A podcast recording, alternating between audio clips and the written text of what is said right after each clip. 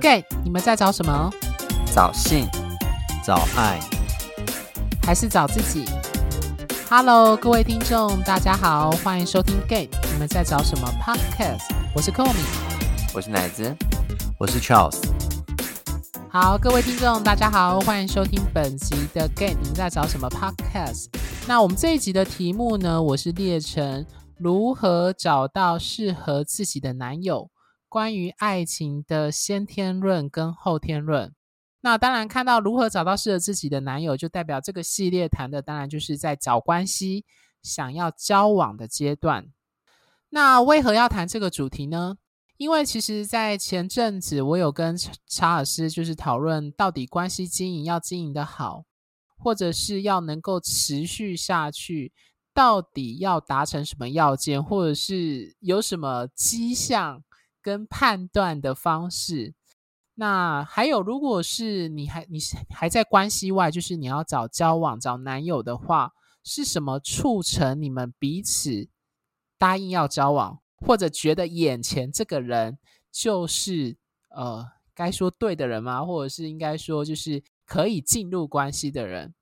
那这部分的讨论，其实我后来就是 Charles 提的这这个讨论，最后就导引到今天的主题。就是关系里的先天论跟后天论的议题。那其实先天论跟后天论这个概念呢，它其实是取自就是学术圈的用词啦。就是如果各位听众你们是一些心理、社会科学类，比如说人类学、社会学或教育系等等科系的话，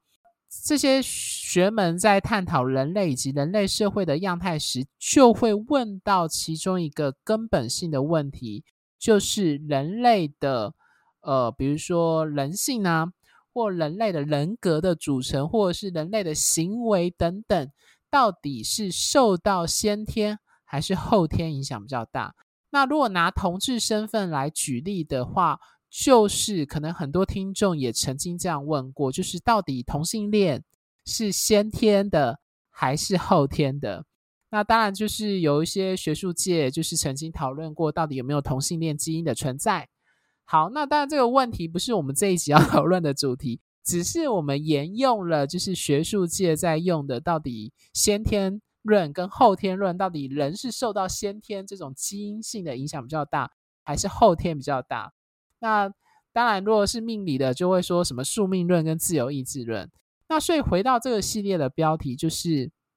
呃，我们要谈的就是爱情里的先天论跟后天论，其实就延延续了我们之前好几集都有提到的，包含奶子提的筛网，到底怎么样的决定或条件才会让你觉得这个人是适合的人，或者是是对的人？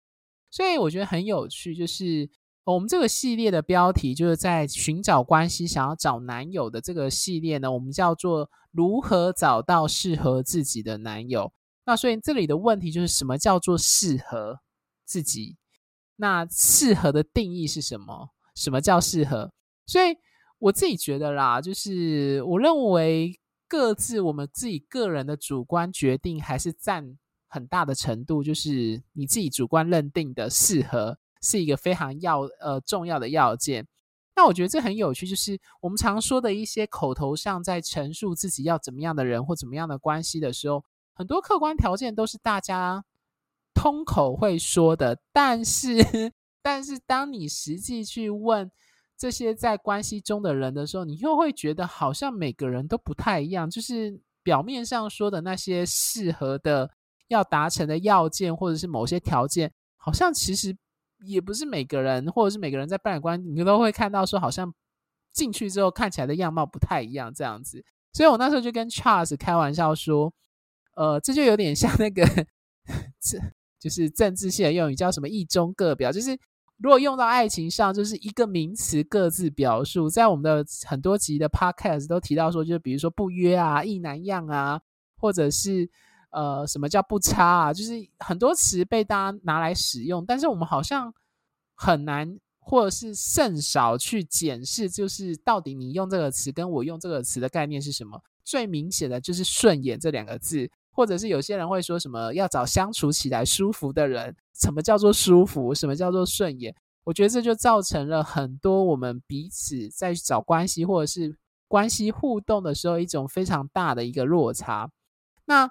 回到今天的主题，关于爱情的先天论跟后天论呢？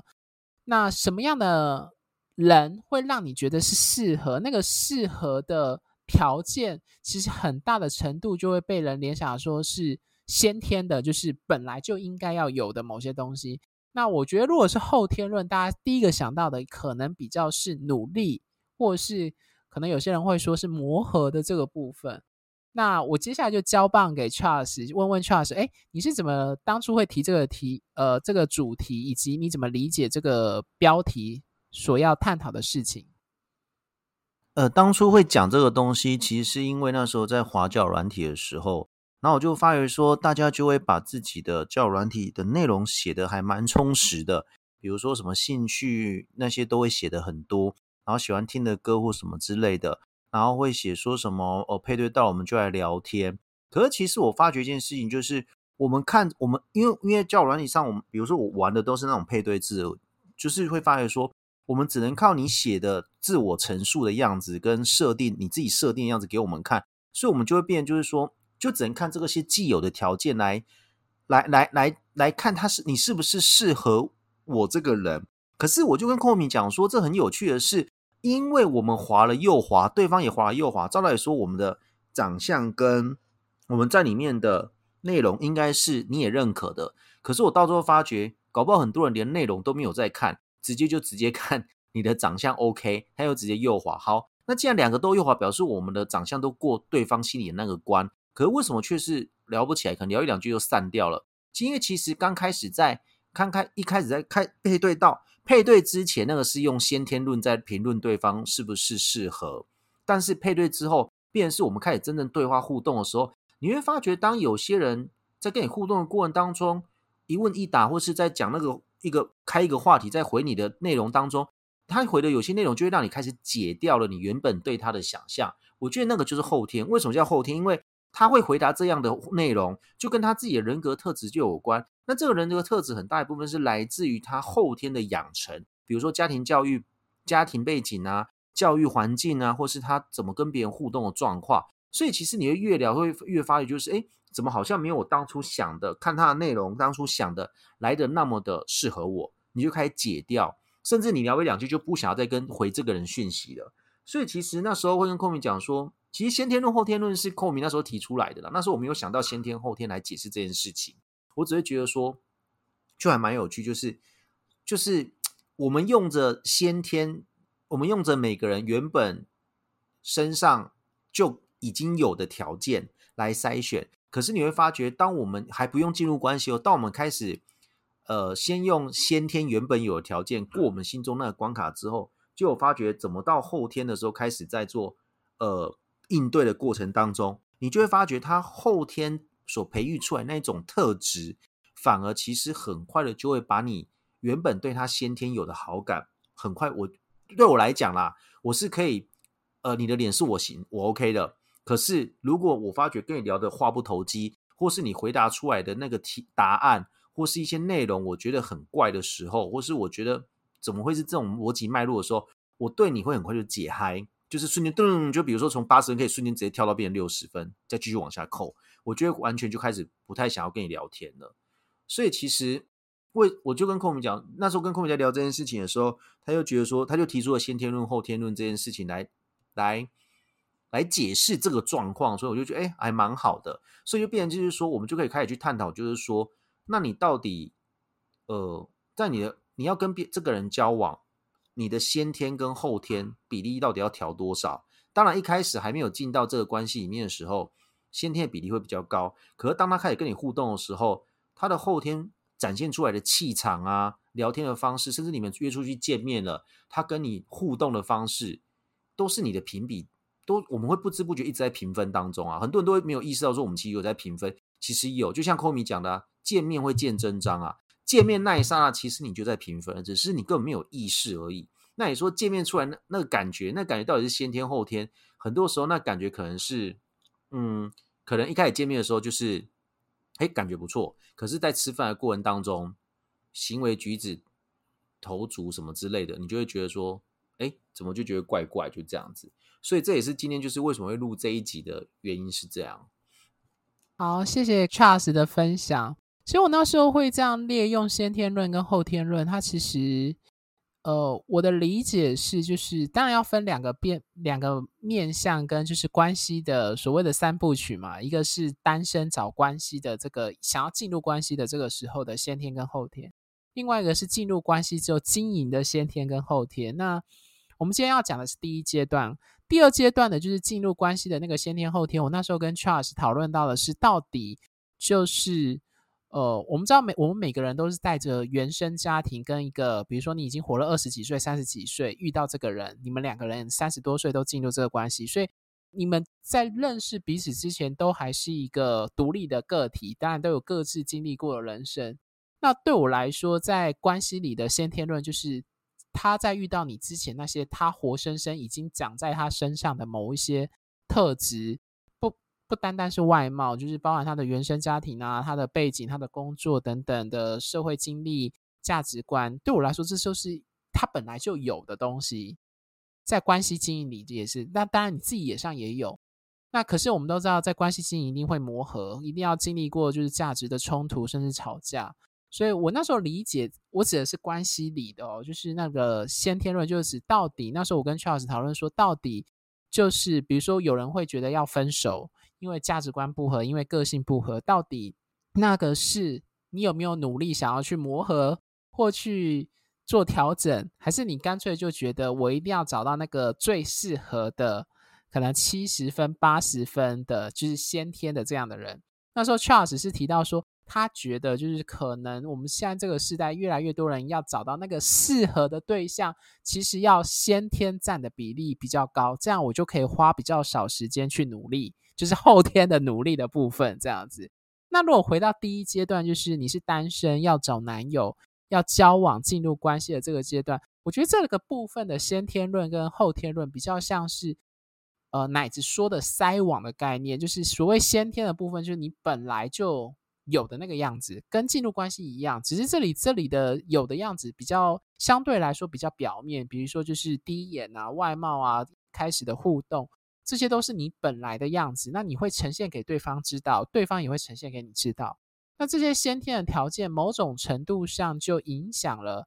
呃，不管是促使我们想去认识对方，或者是让对方不想认识我们等等的这些条件，有时候很多时候不是我们意识到的，或者是我们可能没有意识到，可是对方就觉得这不行，或反过来来说也是如此。这是先天的部分。那我觉得后天的部分比较像是。就是 Charles Charles 刚刚说的，你有没有想要有心去互动、聊天，或者是讲述自己的观念，或者是彼此去讨论一件事情？我觉得这个后天的部分比较像是你能不能这样讲好了。先天的在找关系的先天部分比较像是最明显，当然就是性驱力、外貌的部分，最能够快速的促使你有没有想要右滑跟左滑这样子。那对我来说。找关系当中的后天比较像是你有没有真的想要去认真的，比如说最简单当然就是聊天，再来是约见面等等的，想要去后天的去找到我可不可以跟这个人进入关系的一种尝试跟努力，因为那个比较不像是呃外貌啊，或者是档案上第一眼的那些资料所呈现的东西这样子，对。那我不知道奶子是如何理解我们这一次讨论的题目？你怎么看待我们刚我跟 Charles 讨论的先天跟后天这个部分？我觉得两个都蛮嗯，在看的时候，我觉得两个其实都都都蛮重要的。听你们在讲，其实一开始我其实还不是那么理解，就是先天跟后天的一些定义。不过听你们这样讲的时候，我觉得哦，大家可以理解这样子的一个感觉，这样子。那。但是我我也必须要觉得说，就是其实两者都很重要。如果说两者缺一的话，那我不知道这样子的这样子的状态会是不是呃会是什么样的关系？那以及或者说，如果我们只有前面而没有后面，就后面而没有前面的话，那彼此相处起来又会是怎么样？我其实在我其实。但是我其实虽然我这个人，就像我们刚刚在录音之前我们一些讨论，虽然我觉得我好像先天现在还蛮冲的，就是就是去看一下这个，然后呃去评估判断或一开始就是去了解他的外貌这件事情，我觉得在跟这个人想要多认识，这个驱力是很强。但我觉得就像 Charles 所说的，就如果你跟这个人聊没几句，发现话不投机三句多的时候，那你会发现你对他后面的一些想要再更细部的认识就很难。那我觉得这后面反而是我会认为跟这个人深度交往很重要的一个关键。那所以，我记得之前都常常说，如果这个人虽然外形非常吸引我，那但是等我开始跟他聊天之后，我发现到他跟我的期待，或者是呃，或者也有可能他跟我的想象不一样，或者是他跟我的就是价值观念很不同的时候，那通常我会很快速的，就是。放弃那个 后天的那个 part，因为我就会觉得，嗯，我们可能没有机会这样下去。所以我觉得我自己来说，要如何透过如何透过跟别人后天的这一种这种交流，而去预防先天的筛选筛选事物，好像蛮重要的。这是我的 想法。听奶子你说，好像是有点像是借由后天的方式去。避免那个遗珠之憾嘛，或漏网之鱼是这样子。对，因为我就就是讲简单一点好了，我就我举个例子，就例如说，这个人身材超好，然后又是相对就是年纪相相对跟我差不多，或比我熟熟男一点，看起来很成熟稳重，就啊，这完全我的天，我的菜就打中，像一个箭刺到我的心这样，立马冲过去那种感觉。然后呢，一旦认识之后，发现这个人就是讲话就是呃。很不得体，甚至也很不尊重。例如说，他很不尊重，或是有很深刻的对，虽然他是同性恋，可是对同性有很多的误解，或甚至是他是一个深柜，也不知道深柜不，就是他他可能对同性有很多的一些说，你们不能这么做，不能这样，不能那样，你们怎么可以穿的这么暴露之类的，或是对跨性别有一些歧见。那像这种，就是就是虽然他是熟年，但是有很很大的。呃，那个怎么讲？很大的偏见的人的时候，我就会雪崩式下滑。然后我就开始想说，诶，为什么这样的外形吸引我？可是在他言论上，或或或跟他相处的时候，我却有这么大的差别，就跟我想象有这么大的差别。那我就去想，是不是这个人在他的交友档案，或是这个人在他的呃，就是他秀出他的生活照，或者是说他的他形容他自己的时候，有什么地方是我 miss，是我没有注意到，或是是我没有察觉出来说，哦。他可能会有这样子的一个状态，这样。OK，其实我刚刚听完奶子的分享，我第一个想到的是，就是我指的是在交往、想要找关系时那个先天跟后天的部分，因为呃，我跟奶子呃，就奶子有提过，就是筛网的概念嘛。我觉得筛网其实就是一个非常先天的概念，就是你预设了某一些标准跟条件去筛选某些人，最明显当然就是外貌。再来，可能有些人是号码啊，或者是有的没有的。那这些条件都是一个先天的。基本上，我我举个例子，如果你很在意号码，那你是一个纯一或是个纯零等等的。有些人就会说什么就不找一或不找零这样子，那就变成是这个筛网，这个就变成一个先天的条件。就是如果对方是写他是跟你同号码，你可能就马上就是左滑这样子。那这个就是很先天，你没有办法去改变。当然，我这也没有改变，是指在档案上呈现的，就会让你觉得我你不需要花心力去去对这种人。啊啊，嗯，对，这就比较先天的部分。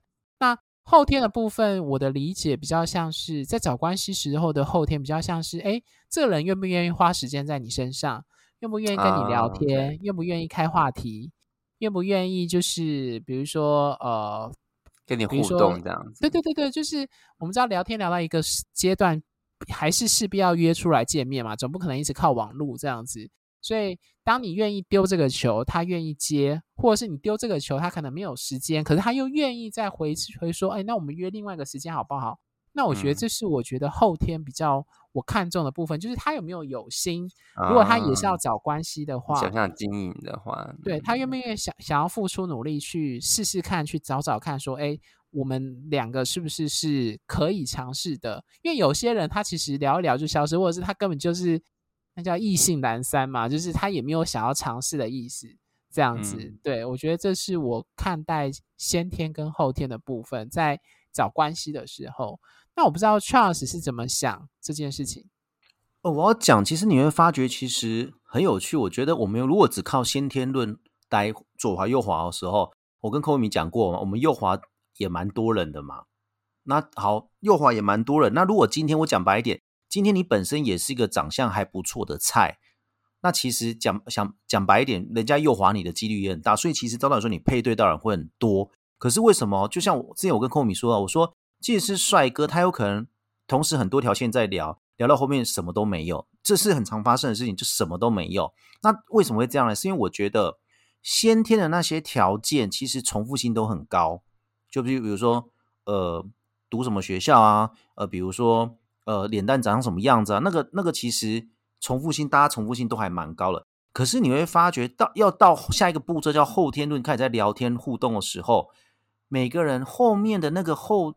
就那个行为举止什么的，它代表一个一个原生家庭培育出来你的样子，你的价值观。所以你会发觉，就是为什么叫做一样一种米养百样人？你会发觉。应该说，一种米养了百种家庭，百种家庭又教育出不百种的孩子，每个人的其行为举止、什么思想什么都不太一样。所以其实先天上的重复性很高，可是其实你会发觉后天上面的条件重复性反而还蛮低的。为什么？就比如说，哦，有人对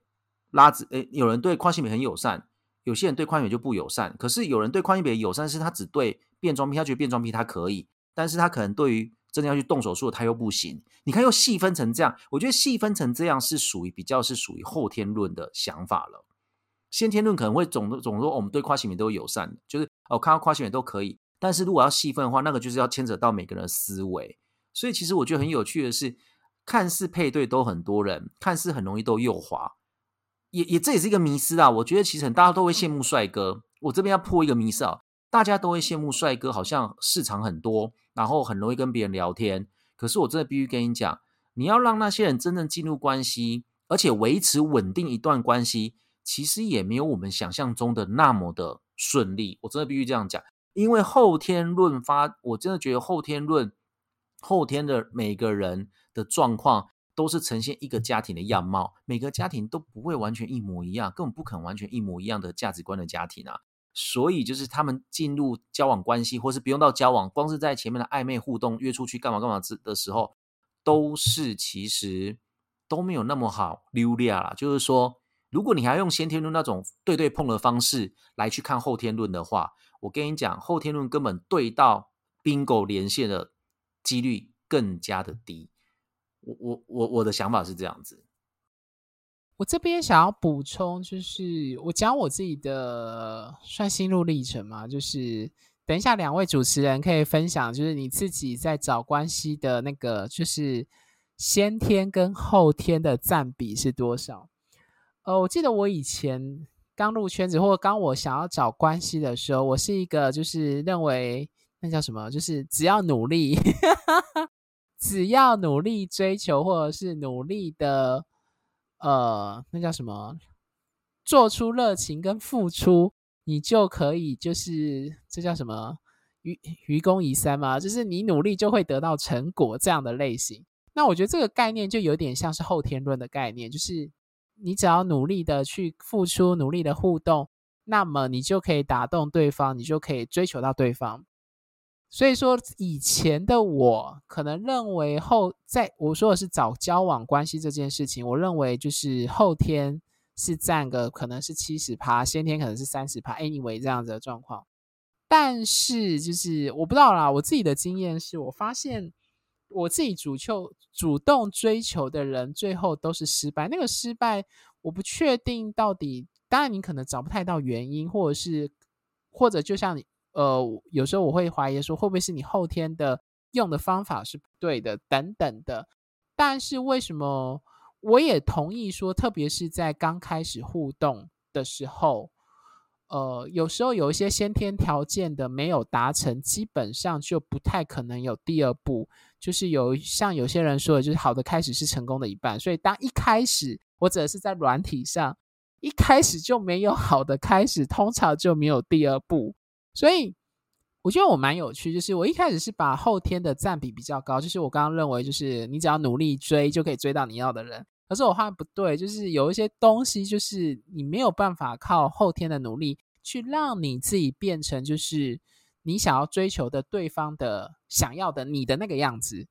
我的切入角度是从这个部分，就是如果你是追求方的话，所以我后来就是对这个所谓先天跟后天的概念，我逐渐拉平到，我必须说，我现在比较像五五坡。五所谓五五坡，就是说，如果我今天是追求方的话，我很清楚知道，因为我现在的我的样子就是这个样子。那如果我是追求方，当我呈现我的样子给对方看，而对方很明显的表现出就是意兴阑珊，或者是看起来好像很平平，没有什么特别感觉，我心里就会想说，成功几率就会很低。即使你后天再怎么努力，效果都收呃，那叫什么？收效甚微这样子。对，所以这个想法就是，所以关于先天跟后天，刚 Charles 提的比较是后天的重要性，我这里提的比较像是算 balance 嘛，就是如果你是追求方。可是你在一开始在交友软体上，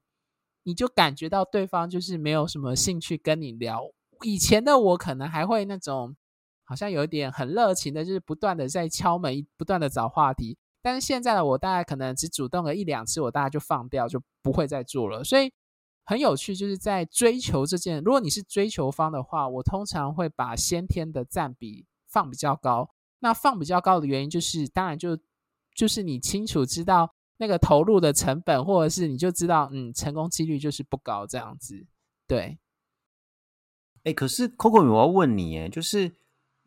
我我我我这样听起来，我觉得如果是我啦，我我是追求方的话，我参考先天的比例比较高的话，是因为我觉得先天的比例比较高，是因为它会让我的兴趣力比较大，然后所以我追他会追的比较有动力，这是我的想法。哦，对，我同意，我没有错。就是你想要追求对方的话，一定是对方第一眼给你的兴趣力最明显，通常都是外貌啦。对，对，这是事实。但是反过来来说，就是我呃套用，就是那个我们之前有提到说，六十分想追七十分，七十分想追八十分，就是 我们都知道，看到帅哥就会有那种动力。那你也知道，就是我们知道，就是很现实的，就是有一种金字塔或外貌资本的概念。那这样的状况就变成是说，我说的是我自己的经验，就是你会发现在追求这些人的时候，你会觉得成功几率真的是偏低，而且那个偏低并不是能够靠后天的部分。我自己的经验靠靠，因为你第一步可能就被第一个第一步就是呃，比如说你的竞争对手就比较多，然后再来就是你可能就。不是那么容易被对方看上。如果在追求的第一个阶段的话，这样子，所以我才会觉得，哎，我会把先天的比例拉高，反而是为了是保护自己。我所谓保护自己，是避免就是投入过多的心力在不可能的对象身上，这样子。那我要讲一下，就是如果今天是别人来追我的话，其实我对他先天的比重我会调低一点。哎，我也是，对，因为我觉得说这样这样说好，其实我就有一种是那种，因为我不喜欢这样被对待，其实我等同理他，很勇敢的跨出那一步，你不觉得这样很可悲吗？因为现在圈内就已经变就是主动的人，好像是值得要被鼓励的，所以我就会觉得，可能我职业是老师，所以我会觉得我要鼓励他，很勇敢的，就是愿意跨出这一步来跟你互动，所以我就把先天的条件拉低一点，是因为让你得到一些成就感嘛，就至少我有在跟你聊天。不是说我真的要跟你在说，至少我会让你跟你聊天，让你对这个圈子不会有失望、太过绝望的感觉。我的觉得，我的我的想法是这样，所以我觉得，如果是有别人主动来跟我攀谈，其实他的长相如果不至于到非常超过、超差很多、超出我要的那种样子的话，其实我都很愿意跟他们聊天的。对，其实我都很愿意跟他们聊天。那但，其实你会发觉，聊着聊着，其实很多时候你不用讲那个。我不跟他聊是因为长相，其实很多都不是，都是到最后你会发现聊到后面都是后天的状况，直接就淘汰掉了，或者是这很有趣的是，他们其实有很多条线在聊啊。我讲白点啊，他们如果有同时有很多条线在聊的时候，就像我跟 Komi 聊过嘛，如果同时有很多条线在聊的时候，他绝对会把有些人会把比较多的心力放在长相比较好看的，引起他比较有兴趣力的。对，但是我的话不是，我的话是，如果我有很多条线在聊，到最后如果哪一条线回我比较多，我比较会就后天的后天的我努力了，我才我会把比较多的精力放在他身上。可是有些人就是很喜欢把比较多的精力放在 就是长相比较多人身上，我就觉得哦，就是每个人想法都不一样。我想补充刚刚 Charles 说的，就是如果你是感受到你比较像是一个被追求方的那个位置的时候，我会给对方比较多的机会，是应该这样讲，就是呃，如果说外貌他还算接受，就是诶，我可以接受，但可能我没有那么引起我那么兴趣，那我会看他后天的互动是，我会给他机会去表现他后天的部分，对，因为。你身为你自己也身身为过就是那种追求方，那你很清楚知道追求方就是你要用尽各种方法，就是找话题啊，就是要展现自己好的部分啊，让呃你想追求的对象看到你的好。那如果你觉得你的外貌可能还不到他很想要的部分，你当然就会那叫什么献殷勤嘛，就是想要去表现自己好的部分。所以反过来说，如果位置调换变成是。我比较是被追求方的话，我就会愿意多，就像刚刚崔老师，你会愿意多跟对方聊天，从后天就是聊天的互动当中去找出，哎，这个人有什么可取的，或者是值得，就是哎，觉得他是好的、有价值的那个部分。对，这是我的我自己在就是不同的位置上去看待，在找关系或找想要进入交往状态下那个先天跟后天的部分。那我不知道奶子自己本身你现在是怎么理解？就是你在假设现在是找交往对象的话，你的先天跟后天的比例是怎么去拿捏的？我我觉得，当然，如果是找交往对象的话，就是后天当然会是占很大一部分。可是我觉得，其实我个人觉得，其实在，在先天，我觉得很难去定去划清那个时间。当然，如果你是为了长久交往的话，后天肯定是花比较多。但我觉得先天花的时间其实也蛮多的，因为，嗯，要去找，要去从这么多人中去筛选到那一个有机会往后发展的人，我觉得其实在我过往交往经验或者是暧昧经验中，他其实占的时间不比后天还要来得少。那，嗯，但是回到就是，如果只针对交往这件事情的话，我觉得当然后天是花最多时间的，因为。那会去想说对方到底会不会对我有意思，或者是我们在互动的过程中，我需要加分或减分多少？就像我之前就是有说，就是从就是一个加上去的嘛，就是像加法码嘛，对不对？记得就是一个一个你会往上加的那个那个程度会有多少？我觉得这个是来自于从后天中的比例占比较大，当然先天也会有一点，但是我觉得后天其实是是。占比较多的时间，因为你们真的互相呃靠近，互相呃讨论，互相相处，甚至是就是有一种，例如说，嗯、我就举个例子，如果说我今天跟这个人决定，或者说我觉得这个有机会往后发展的话，那我我今天给他五分，就是我给他我自己就是给予五，那他会不会回应我五的部分？那如果他今天回应只有三，那我就会再往下递减给他三，这样那。嗯，所以就一步一步的来看他给我多少，我就会回应多少。那这个部分会影响我们后面就是在后天的部分往往多深或是多广去走下去。那很多其实，在后面这个这个 part 都很难达成，因为你要如何对一个人持续有兴趣，是因为你真的要对他有兴趣。就像呃，我们因为这是一种互相的嘛，它不是只有单向的，因为单向的话就没有办法呃继续往下去。那如果是双向的，才有办法让这个关系继续往更深的地方走下去。嗯 OK，谢谢奶子的分享。那我觉得时间也差不多，我不知道两位伙伴就是对于这一集的内容还有什么想特别补充，或者想要对各位听众去提点的部分。Charles，呃，我要说好了，就是其实谈恋爱干话嘛，就你说它很简单，其实也没有到很简单，就是它简单的地方在于就是。你要不要认清？认清就是你现在谈恋爱遇到什么样的状况？你是一直没办法进入关系，还是连跟连跟别人建立起聊天沟通的管道都没有？还是你自己太会挑了？这都是有可能。所以其实简单的部分是，你要不要先意识到到底你现在处于哪种状况，然后过来才去想说，因为毕竟如果你今天意识到就是说，哦，就是你就是一定要找到那样的人，你的先天论放的很很重。那我觉得那都没有关系，可是你要去承担后面的结果，就是很难有那种符合你百分之百完美的人出现。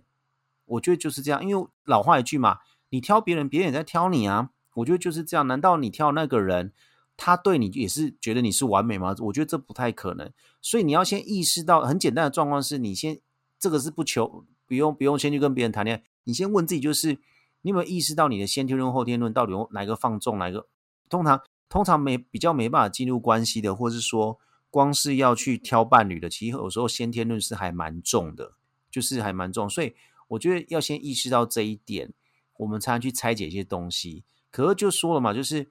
呃，如果你你是有年纪焦虑的，就是我也一直很想要在几岁之前快进入一段关系，不然后面你怕你越来越老就没有市场的话，那那你真的就是要。我真的必须坦白跟你讲，那你的先天的条件，要的条件可能要比例要大大的调低啊！如果你又不很妥协，那真的你就会整个卡死在那个十字路口，就整个被绑在那边，就这样子。OK，谢谢 Charles。那奶子嘞？嗯，我个人没有什么太多的建议给大家，就是因为我觉得这个这个就是一个谈恋爱必经的过程，就你一定会，你一定会有从呃前先天到后天去。去在这段关系中去经历这段关系的样子，那你这这是一个过程，所以我觉得不管怎么样，嗯，就是享受其中的感觉，然后去微调你自己在这段这段过程中，你如何去呃，你如何去付，你如何去把自己进入这个这个状态里面，然后如何跟对方在这个过程中去培养那样的关系，我觉得就是享受中间的一种感觉，我觉得很重要，因为。你每一次每一次，你都会经过每一个关系，不管是暧昧对象，不管是呃约炮，不管是关系来讲，我觉得这可能都会有某种程度上的相似。但当然，当你找关系的时候呢，你可能在后天相处这段时间，你会花很长的时间去探索。因为这个探索过程其实也是要回到你自己身上，为什么你对这些事情是在意的？为什么你觉得这样的关系可以帮彼此建立更深厚的情感需求？因为你最后还是就像我们的 slogan 一样，你要感受到爱嘛，就找性找爱，你要感受到爱。所以感受到爱这件事情，为什么在为为什么你会感受到爱？你怎么感受到爱？那如何在后天的关系培养过程中去感受到爱这件事情？我觉得那那才是这是一个很大的挑战。所以呃，就享受它，然后从中去更认识你自己。好，我这边想要做的结语是，就是虽然我刚刚在前面讲的是所谓的先天跟后天五五坡的这样子，这这个部分的讲解，但是那个部分是提到说，如果你是作为追求方这件事情，大家要记住是追求方，那当然就是从我过去的算惨痛经验嘛，去学习到，就是当你作为追求方，有时候别人就是因为有一些条件你过不去，所以你不管再怎么努力就不会过，但是。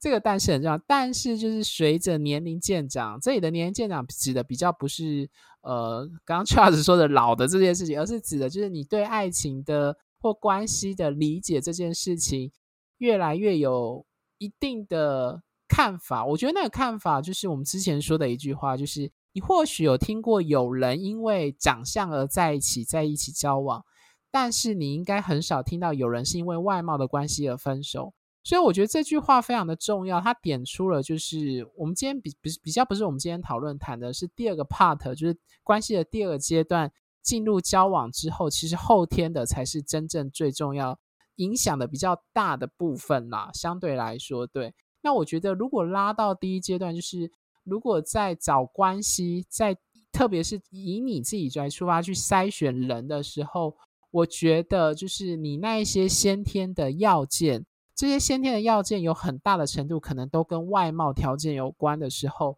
你可以去思考到底那个要件有多少是可以再调整的。我这个调整就是说，您你是否能够把那个条件放宽？那当放宽之后，你说不定能够容纳或者是意识到那些有意愿而且愿意跟你后天一起努力去进入关系的人。就可以把它纳进来，而不是单纯的就是在一开始的先天的那个筛网的要件里面就把别人给筛掉了。对，那我觉得这是我可以送给各位听众，在如果你是还在第一阶段，就是你要找关系、找交交往对象的时候，可以去试着思考的，到底就是有那个筛网那些先天的一定要具备的条件，对你来说是有多重要。那当然，我刚刚前面说的就是。呃，很多时候对方拒绝你，并不是因为你不好，或者是你追求不到对方 是因为你们，而是就是你的某一些先天的要件就是达不到。那所以我觉得在追求方的时候，我可能会把先天比例稍微拉高，就是让那个方法是让我知道意识到说。呃，对方就是不喜欢你，你的这个原本的样子，但是他并不是否定你，就是你不是他要的那个符合他先天要件的人，所以我在追求方的时候才会把可能先天的条件拉高，是为了对方的状况去思考，而不让自己太过的执着这样的情形。对，我我我补充一个，我只补充一个，就是我要讲的是。那个先天跟后天的连结度没有到很高，所以不要认为说他长得帅，他后面谈话就很温文儒雅，这是我一定要讲清楚的，因为很多人会超译，很麻烦。对，是是是，对对对对，先天跟后天的连结不好啊，不是很烦。先天跟后天的那个连结度，那个没有到正相关那么夸张，到那么正相关呐、啊。是啊，是啊，但是自己脑补脑补也不错啦，害死 了！那不要迷失在自己脑补里面，这很重要。要相处就要认清现实。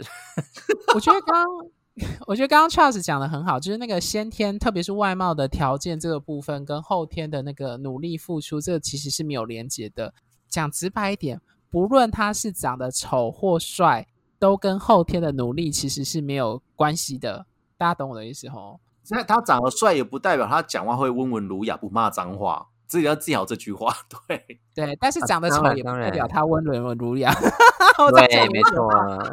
对，但是我我要讲的意思是说，我讲我要讲的意思是说，大家务必要把那个后天的那个空间挪出来。如果你要找关系，你要让对方有能够表现他后天的部分。大家懂我的意思吼？而不是你在一开始先天的条件就把对方筛掉了。我觉得有点难啊，对，是有点难啊。就是我的老师讲，你要用加法，你不要用减法。就一开始你给他评分不要给太高，不要认为说哦他很帅，给到九十分，你完蛋了，他就只有十分可以加上去，后面就开始扣分。没错，就对，就是你用给七十分，对，给七十分，然后开始相处，后天的时候慢慢加。对对，其实加法理论很重要啊，真的是蛮重要的。可是你要愿意给对方这个机会，那就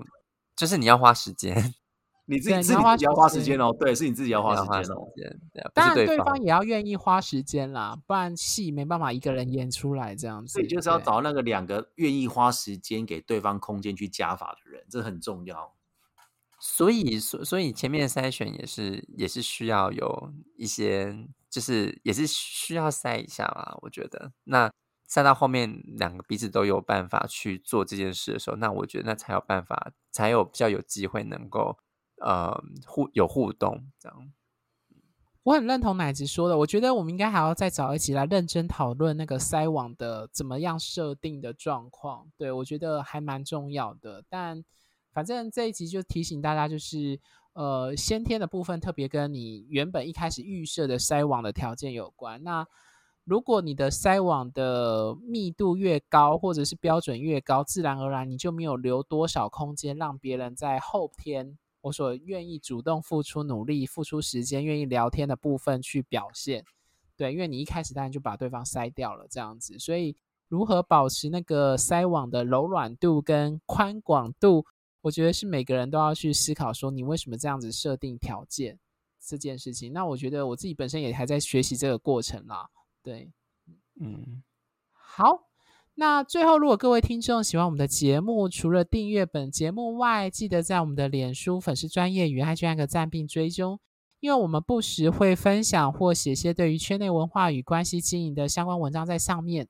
那如果你对我们的节目有任何问题或建议，或是你本人正经历某些圈内或关系上的困扰与挑战，都非常欢迎脸书或 IG 后台私讯我们。跟我们分享你的生命故事与情绪感受，我们这几位主持人都会看得到你的留言，而且会注明是谁回应你的问题。